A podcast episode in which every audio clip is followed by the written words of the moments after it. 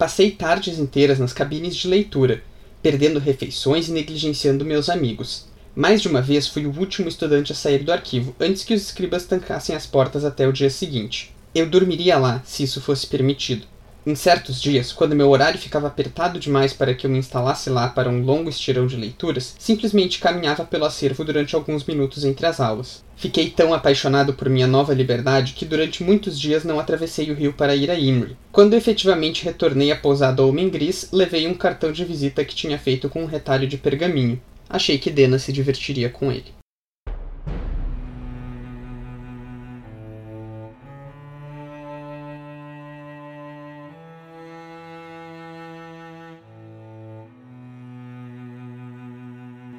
Oi pessoal, vocês estão ouvindo o 46 episódio dos Quatro Cantos, o nosso podcast de releitura da Crônica do Matador do Rei do Patrick Rothfuss.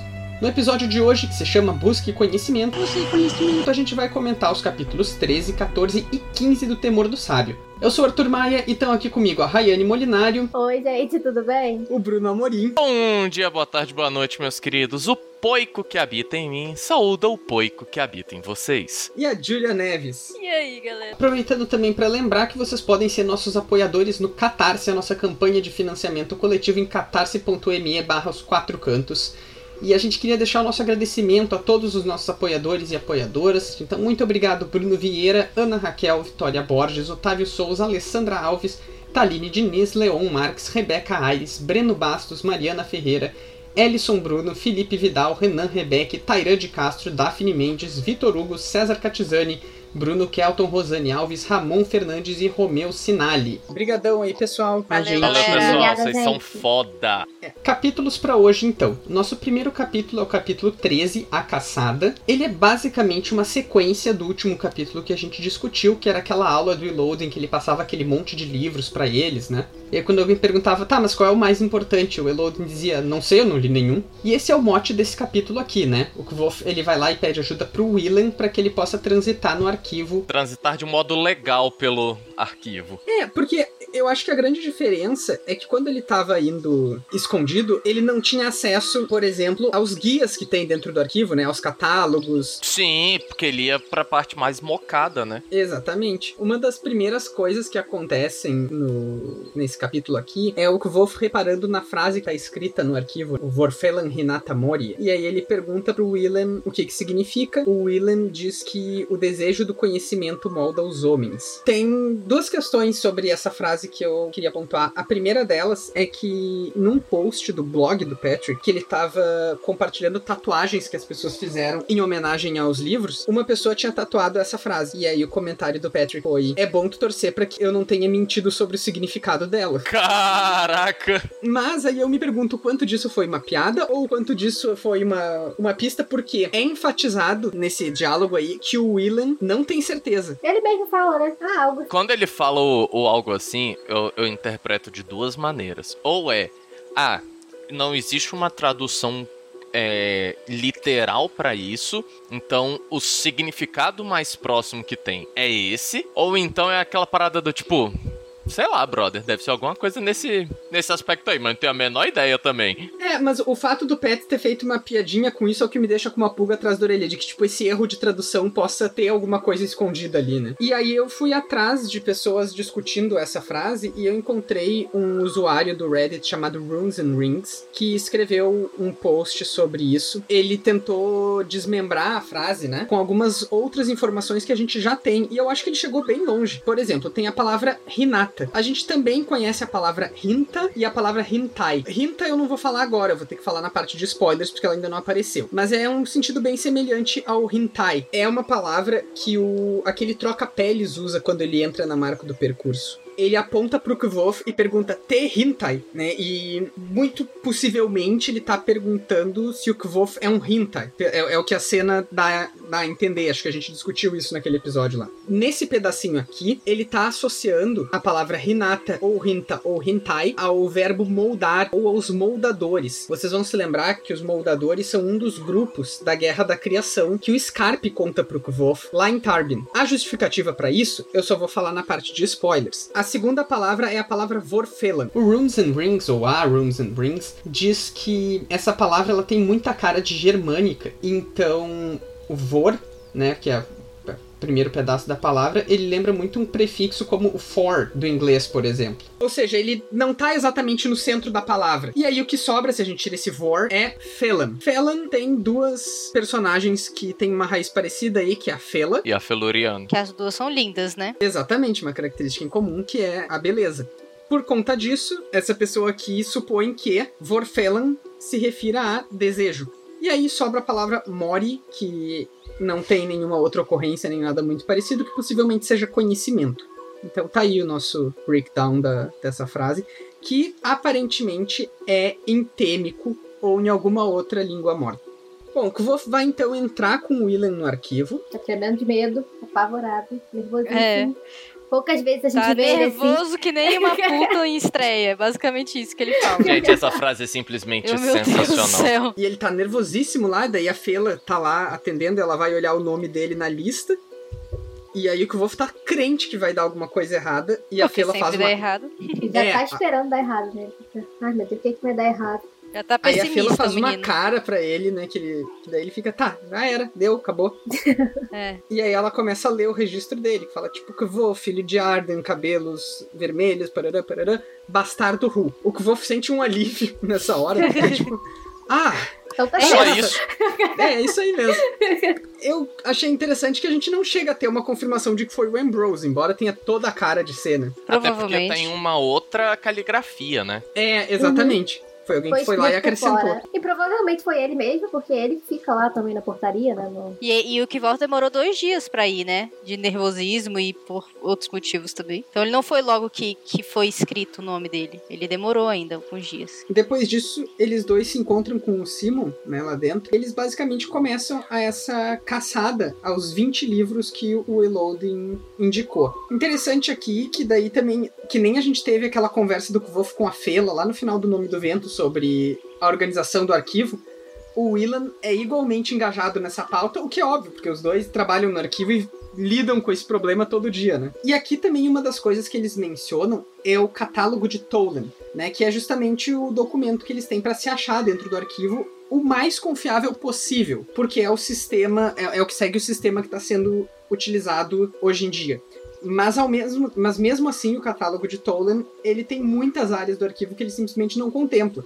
Né, que são as remanescentes de outros sistemas de organização. Agora, Tolan, a gente sabe que era o nome de um dos mestres arquivistas. E ele foi o mestre arquivista mais ou menos uns 50 anos antes da história que o Wolf está contando.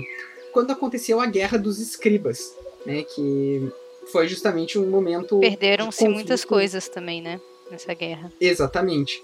E, e era uma guerra essencialmente brigando por conta de sistemas de organização do arquivo, o que eu acho um motivo extremamente legítimo. Eu fiz uma listinha aqui, porque daí o Wolf começa a falar dos livros que ele foi achando em ordem, né? Aí eu, eu fiz uma listinha dos livros que o Reloading recomendou.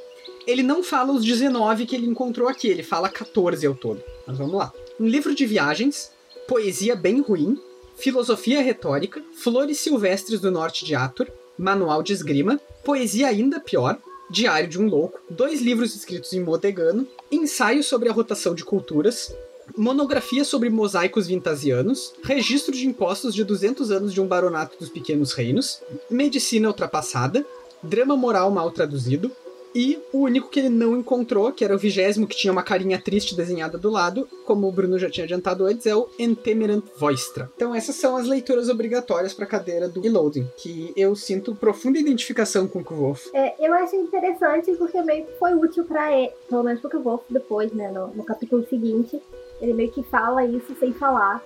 Porque mesmo sendo aparentemente uma desorganização danada e livros inúteis, ajudou Uhum. ele a, a se encontrar A dentro do arquivo. Foi meio Isso. que criou um mapa pra ele dentro do É uma arquivo, né? desorganização organizada. Sim.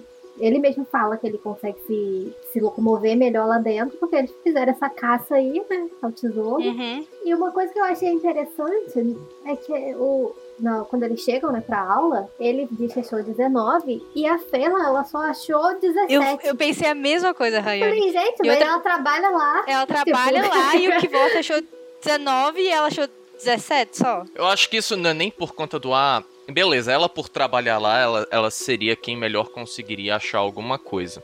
Porém, o fato do Kvoth ele ele ter andado muito pelas partes mais obscuras, é, eu acho que ele teve essa, essa facilidade. Que ela. Eu, eu acho que tem uma outra questão. O Kvoth ficou obcecado. Ele passou todas as horas livres dele lá. É, tem isso também. Né, ele, tipo, tava somando, tipo, 8 horas por dia. Que eu acho que a Fela não devia estar tá tão empenhada assim. Enquanto ela tava tipo, ah, eu tenho que achar os livros, mas eu sei que alguns aqui vão ser impossíveis, então valeu, falou. E eu também tenho uma vida. Tenho coisa melhor para fazer. É tipo isso, eu tenho vida. E antes da gente partir para o próximo tópico aí, né? É... Repara como o Kivos também, ele odeia realmente poesia, né? Que a gente conversou na... no episódio passado que ele já não gostou lá daquele poeta que tava lá com a Dena. E aí aqui também ele voltou a afirmar essa raiva por poesia, né? É, nem, não é só poesia, é poesia ruim. Ruim. E a outra é pior ainda. Então, assim. Nesse momento aí que eles estão esperando, né? Quando a Rayane mencionou agora que o vou falar com a Fela sobre quanto achou e tal. Eles basicamente no dia seguinte vão pra aula de loading e ficam esperando na porta, a porta fechada, vários minutos. Até que o Kvo decide abrir meio na força, assim. Ele abre, a sala tá vazia e tá escrito no quadro: discutam. E o Eloding não apareceu. Aí nisso eu pergunto: o Eloding, ele esperava que. Porque ele conhece o Kvoth. Ele sabe que o Kvoth consegue arrombar portas e janelas com uma certa facilidade. Será que ele fez isso esperando o Kvoth arrombar ou ele esperava que qualquer um deles seria curioso o suficiente? Eu acho que ele nem esperava nada. Eu acho que ele é, simplesmente estava lá e eles não, não, não forçaram um pouquinho mais, sabe? Foi uma coisa de acaso mesmo. Eu acho que, que é assim, o Elodin ele tem uma lógica muito particular, que é a lógica do óbvio, né? Tipo, igual quando ele falou que eu vou pular do telhado, ele não queria que eu pulasse do telhado, ele tá fazendo um teste. Bom foi que o pulou, sabe? Então, nesse, nesse caso aqui, eu vejo uma situação bem semelhante. Tipo, ele deixou lá, escrito no quadro. Quem ia ser o aluno que ia pensar né? Pô, vamos ver se a porta tá aberta, vamos tentar abrir a porta e entrar, ao invés de ficar aqui fora. É uma coisa que, ok, o que, o que fizesse eu acho que tava bom, entendeu? Isso foi, meio que pra mim é um, parte desses testes que ele faz com os alunos. Aham. Uhum. De saber quem, quem vai entrar realmente ou não. Capítulo 14, então, esse é o mais curtinho de todos, ele se chama Cidade Oculta, e ele basicamente começa com o Kvoth fazendo uma descrição do arquivo. Sim, o, o Kvoth, ele, ele vai passando pelo arquivo ele vai dando uma, uma estrutura que eu acho que fica muito legal, né? E aí, ele começa falando do scriptorium, que é onde ficavam as escrivaninhas dos escribas. É, que eles trabalhavam com traduções, catalogação e coisas do tipo, né? Depois ele passa para a sala de classificação, que era onde eles selecionavam e repunham os livros nas estantes. A bicharia, eu acho legal que ele fala assim: ah, que não era nada do que eu havia esperado graças aos céus. Aí ele fala que tem toca dos catalogadores, encadenação, rolos, palimpsesto, todos atarefados como colmeias, repletos de escribas calados e industriosos. Que, que também traz aí a ideia da colmeia, né? Então todo mundo trabalhando num, num ritmo constante e sem um interromper o outro. Ah, aí ele fala que outras partes eram oposto de agitado, como escritório de aquisições, que era minúsculo e perpetuamente escuro. Ele viu que uma parte inteira do teu cômodo era nada mais do que um imenso mapa. Eu gosto que ele fala assim: nada mais do que um imenso mapa, tipo uma parede inteira com um mapa de vintas. É, totalmente detalhado, totalmente escrito, revestido, é, escritas em, em todas as cidades de possíveis livros que o arquivo poderia conseguir, e ele fala que era nada mais do que um, um mapa. Beleza, beleza. Aí ele fala que a seção dos tomos era um grande jardim público onde qualquer estudante tinha a liberdade de entrar e ler. E ele fala então que o acervo era a maior parte do arquivo onde os livros efetivamente moravam, e era como qualquer cidade, havia bons bairros e maus bairros. Ele fala que a parte boa estava tudo sempre catalogado, era fácil de se achar alguma coisa, e as más vizinhanças, que era onde você não conseguia encontrar essas coisas, era difícil ter um catálogo, ou o catálogo era um método extremamente antigo e possivelmente por ser antigo não era tão eficiente, imagino eu. Mas exatamente por não ter tanto catálogo, ser antigo, não ter tanta passagem das pessoas, seria onde seria o canto mais fácil dele achar coisas do Chandriano. que ele fala logo em sequência. E por fim, ele vai falando que há 30 anos atrás, dois andares inteiros tinham passado de bairros bons a bairros ruins, devido aos registros de Larkin sendo queimados por uma facção rival.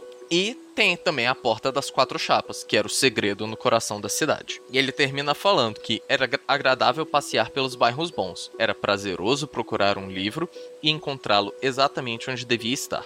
Era fácil, reconfortante, rápido. Mas os bairros ruins eram fascinantes, seus livros empoeirados e sem uso.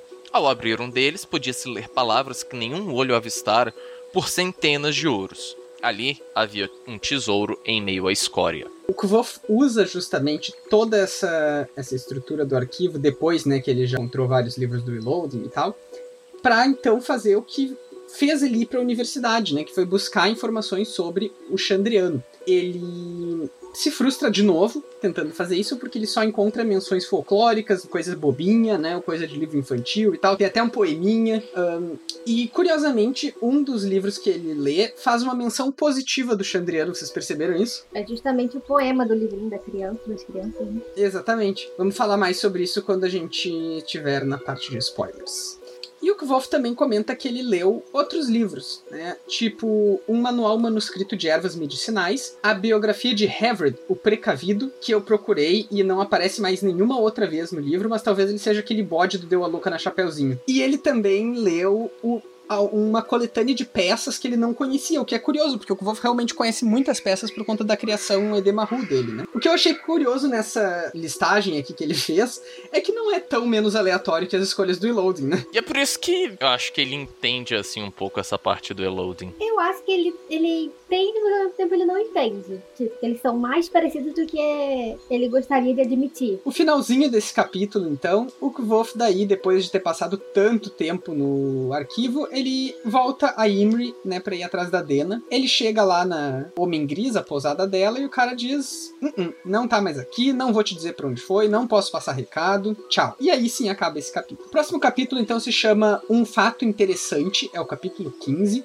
E ele, na verdade, é cheio de fatos interessantes. Eles estão na aula do Reloading e a primeira informação que a gente recebe é de que o Jared, que era um colega modegano, desistiu. Então agora só tem mais seis pessoas, né? Essas seis pessoas são Kvof, Phantom, Urash, Inissa, Fela e Bran. O Kvof fala que daí que o Reloading ele gosta de fazer um joguinho para começar a aula, tipo um aquecimento que ele pede para cada um dizer alguma coisa interessante que ele não soubesse ainda. E, obviamente, o significado de interessante variava conforme a boa vontade do Reloading, né? Eu fiz aqui uma listinha dos fatos que o Reloading considerou interessante, porque alguns desses tentaram outras coisas e o Reloading recusou e disse não. Esse, ou, ou, isso eu já sei, ou isso é chato, e por aí vai. A Bran disse que aranhas podem respirar debaixo d'água. Eu fui no Google e as nossas aranhas, que não são de Temeran, aparentemente podem morrer afogadas sim. Ele respira ou não respira embaixo d'água? Na verdade, a aranha nem necessariamente respira. Isso foi o que eu li no Google. Biólogos que estão nos ouvindo, por favor, me corrijam. O segundo aluno a dar o seu fato é o Phantom. Primeiro ele tenta falar um negócio e o Reloading diz, ah, isso aí eu já sabia. E daí depois ele tenta falar um outro negócio e o Reloading fala, chato. O que ele consegue é se uma pessoa beber mais de dois quartilhos de água salgada, ela vomita. E aí o Reloading diz: hum,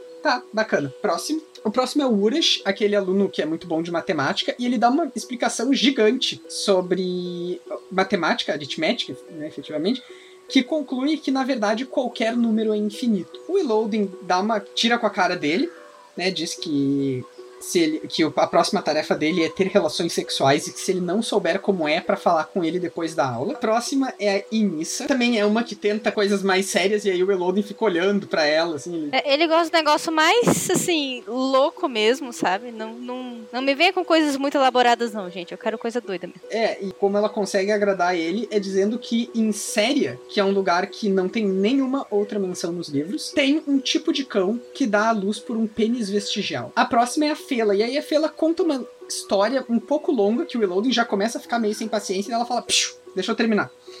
Calado! E o final da história é basicamente que pessoas que ganharam visão, pessoas que nasceram cegas, mas ganharam visão a partir de uns procedimentos médicos depois, foram pediram para elas identificarem o que, que era um objeto redondo, o que, que era um objeto quadrado e tal, e elas só conseguiram fazer isso a partir do toque. Elas não conseguiram discernir as formas olhando para os objetos. E o Elodin diz que a Fela foi a campeã. Muito bom, bom demais. Interessante. É falar sobre a coisa mais desinteressante que ele poderia. Os mercenários ademrianos têm uma arte secreta chamada Litani. O Elodin reprova esse fato porque não é um fato. Porque o Wolf não sabe o que, é Litani. E a gente vai falar um pouquinho mais disso também na sessão de spoilers. E para fechar então esse, essa sessão aí, né, o Elodin dá um prêmio para vencedora do dia, a Fela, é um pacote de sementes flutuantes. E aí ela abre o troço, dá uma voadinha e o Elodin fica tentando pegar as sementes até que ele se machuca e daí ele começa a xingar. Mano, e... completamente aleatório essa cena. Eu adoro. Eu acho que pesou um pouco a mão, na verdade. Mas aí o Elodin começa a xingar e ele começa a falar um monte de palavrão e tal. Mas tem uma coisa bem interessante aqui. Ele vai mudando de línguas. Isso é uhum. muito legal. E o Kvolf diz que algumas coisas que o Elodin fala mexem com ele fisicamente. Ele diz que o Elodin fala palavras que ele nem sabia que podiam ser ditas. E o Elodin é o mestre nomeador. Então, tem alguma coisa aí nesse sentido. Mas eu queria falar um negócio rapidinho dessa questão do, do que o Wolf não, não ter fatos interessantes. Que é justamente é, é, o que a gente meio que mencionou no capítulo anterior, dessa curiosidade dele, que é muito semelhante ao do Elodie, de coisas aleatoríssimas, mas que ele mesmo não assume para ele mesmo que ele é assim. Ele sempre quer buscar um troço muito elaborado, uma coisa muito muito consistente e tudo mais. Ele não, não se permite realmente abraçar esse lado, vamos colocar assim, né? É, eu até lembrei que eu ia falar no primeiro capítulo, que é justamente que quando ele estava lendo os livros, né? Ele queria super impressionar o Elode, então ele até gastou duas folhas, que só tinha seis, e elas são super preciosas para ele, e ele gastou duas para fazer anotações desses livros aleatórios aí que o Elode mandou eles lerem, e depois ele ficou com muita raiva por causa disso também, né? Porque ele estava gastando o material dele, que ele não podia gastar, e foi à toa. É justamente esse fato dele não, não assumir esse lado, o loading dele, que acaba dificultando tanto ele na, no, o relacionamento dele com o loading, ele na aula. Porque ele, ele com certeza, que eu vou ter muita informação interessante, aleatória, que o Elodie ia amar. Uhum. Só Uhum. pegasse e falasse. Mas ele não É só pegar a isso. história dele mesmo, assim. Sim, dos tipo, Hulk, ele- sabe? Deve ter muita coisa, informação legal, assim. Tanto lugar que ele já foi, É, história que que, ele- o pai dele exato. contava pra ele, sabe? É muita coisa assim, simples, mas ele não quer o simples. Ele Né? quer o mais ele quer.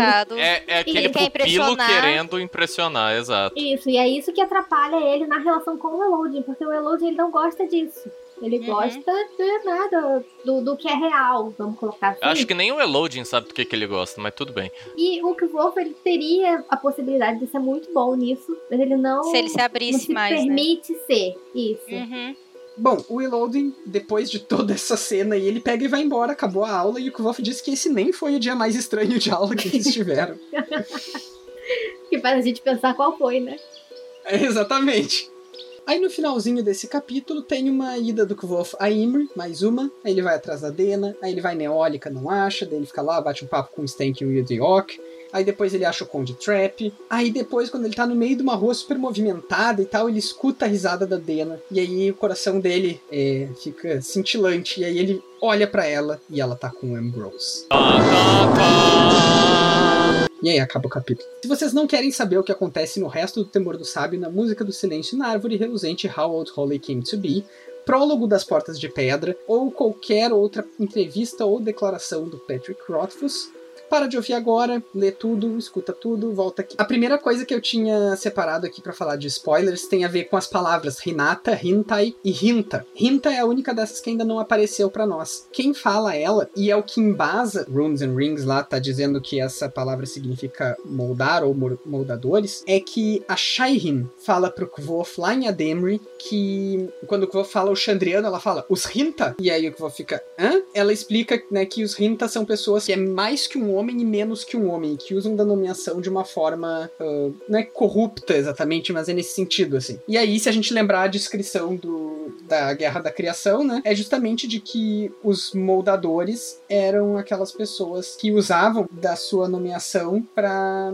alterar os nomes. Então, a partir daí se faz uma ponte entre Chandriano, Rinta, moldadores, e, portanto, Rinata significar moldar. Remete até uma teoria de que a universidade ela oculta o Chandriano, né? A porta, as chapas e tudo mais são relacionadas ao Chandriano em si e tudo mais. Que lá que era o antigo reino, do Lanri e tudo. Então, quando você olha assim com essa chamada, até que faz um certo sentido. É, eu acho que tem. Talvez não necessariamente, né? O Chandriano esteja lá, eu não acho que esteja, mas as chances disso tá tudo relacionado tanto à criação da universidade em cima de uma das cidades perdidas que a gente já discutiu né, em outro, outro episódio, acho que era em Belen. Eu acho que sim, isso tudo tá certamente relacionado e aí tem essa frase ali no arquivo, né, o que pode indicar também que a formação da universidade tem a ver com a facção moldadora. É, e a gente sabe também que assim, é pelo aquele monólogo do Elode, né? Que o, o principal foco da,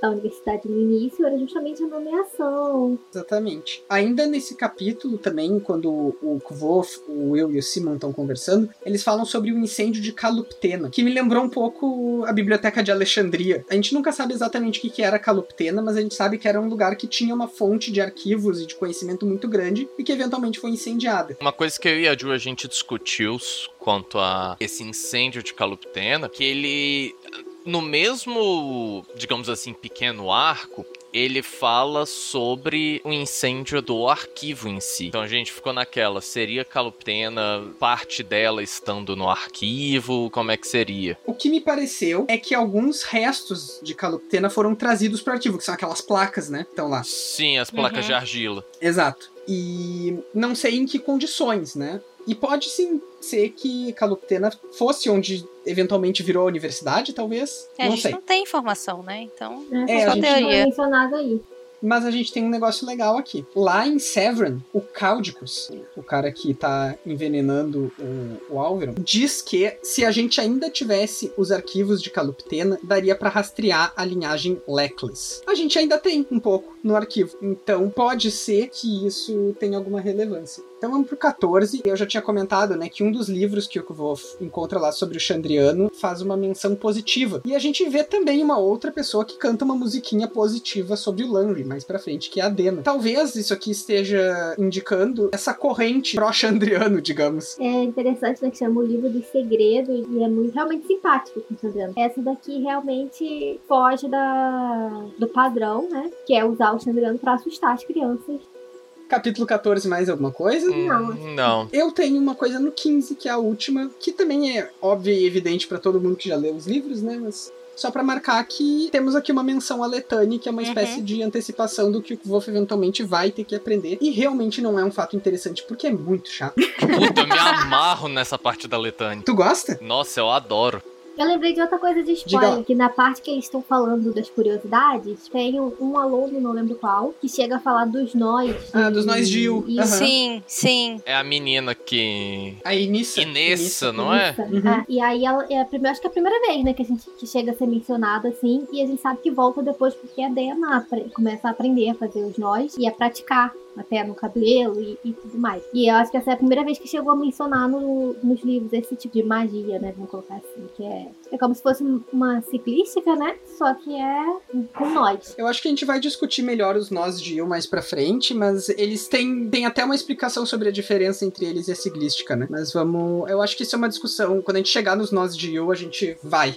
Então é isso, gente. Muito obrigado pra todo mundo que nos acompanhou até aqui. Em, se vocês quiserem corrigir as bobagens que a gente falou sobre animais mais cedo, sobre as aranhas, ou corrigir qualquer outra bobagem, porque a gama deve ter sido bem grande hoje, vocês podem se comunicar com a gente, vocês podem se comunicar para nos elogiar também, caso a gente tenha acertado alguma coisa inesperadamente. Façam isso pelas nossas redes sociais que a Rayane vai passar para vocês agora. Vocês podem falar com a gente lá pelo e-mail, que é podcastosquatrocantos.gmail.com, no Twitter, que é arroba os no Instagram, que é podcast os quatro numeral também cantos, e no Facebook, na página dos quatro cantos. Lá no Facebook a gente tem também o grupo, que tem o mesmo nome, então vocês podem curtir a página, perguntar pra gente pela página e de, de lá chegar no grupo. E o Twitter e o Instagram, lembrando que o 4 é numeral e o resto é tudo por extenso. E aí vocês podem mandar sugestões, teorias, é, elogios, críticas. É. Só não pode xingar muita gente, fica meio chato. Mas fora isso. Fora isso é legal, a gente, a gente gosta vocês em contato com a gente. Isso, e outras pessoas que não são a gente também não xinguem, independente. Tem umas que pode, mas são poucas. Lembrando também que vocês podem nos apoiar no Catarse, em catarse.me barra 4 cantos. A gente volta em breve com o nosso episódio 47, no qual a gente vai discutir os capítulos 16, 17 e 18 do Temor do Sábio. Até mais! Tchau, beijo Tchau, do. Tchau, porco! galera.